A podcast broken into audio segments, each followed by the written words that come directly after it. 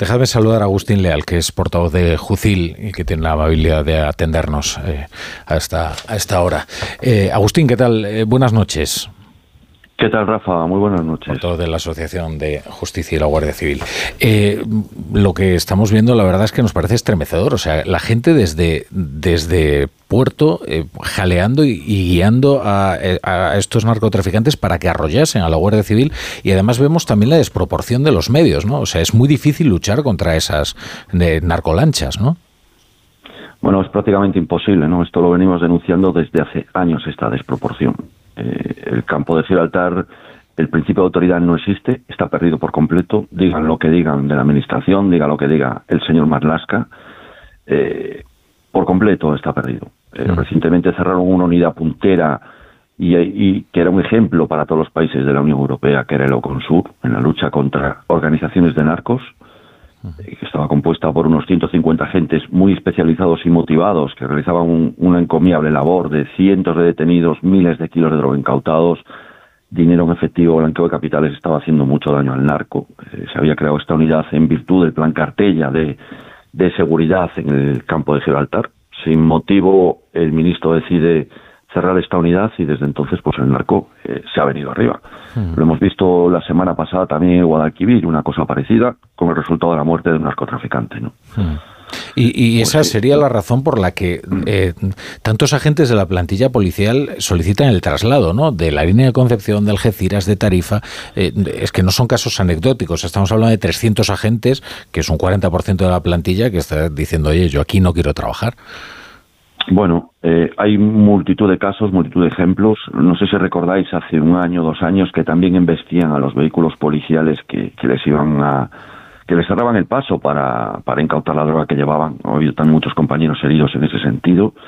Eh, nosotros le pedimos al ministro hace dos años en una reunión que declarara la zona del campo de Gibraltar zona de especial singularidad hmm. para destinar más medios, más efectivos y que tuvieran pues alguna prebenda los que iban allí destinados en, a medida de un complemento una productividad de riesgo como hay en, en la comunidad vasca o en mm. Navarra. ¿no?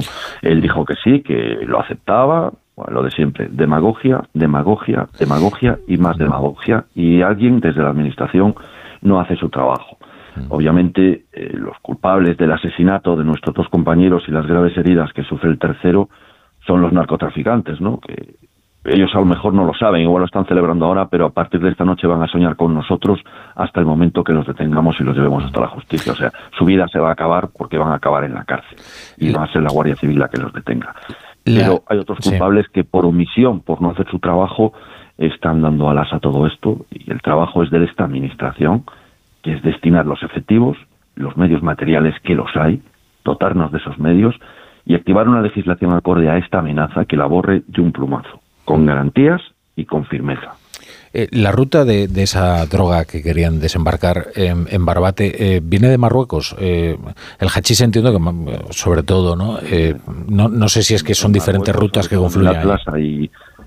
En las montañas de atrás de Marruecos hay cientos, por no decir miles de hectáreas de, de hachís y, ahí lo trasladan a Europa a través de la península en esas embarcaciones que pueden llegar a valer hasta 100.000 euros con 900 caballos de potencia, tres motores de 300 caballos de potencia y que en, una o dos horas cruzan el estrecho. Que para nosotros es prácticamente imposible eh, interceptarlas o detenerlas eh, prácticamente, dado los medios que tienen ellos y los medios eh, que tenemos nosotros. No sé si habéis visto el vídeo que hablabais antes, el tamaño de una embarcación y de la otra, la potencia de una embarcación y, Es una lucha imposible, o sea, de, hecho es, están, parece que están casi jugando con la embarcación, porque efectivamente es tal desproporción eh, de los medios que, bueno, hacen lo que quieren con ella, claro, eh, pero es que es imposible luchar desde, desde esa balsa en la que están los, los guardias civiles contra esas eh, enormes, enormes buques en los que van los, los narcotraficantes. El, tercer compañero que está herido,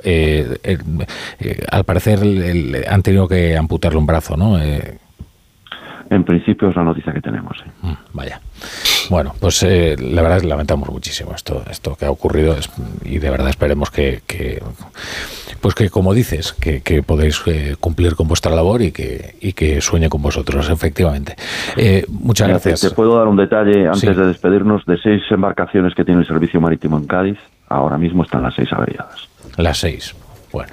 O sea que algún responsable tiene que haber y alguien tiene que rendir cuentas de esto.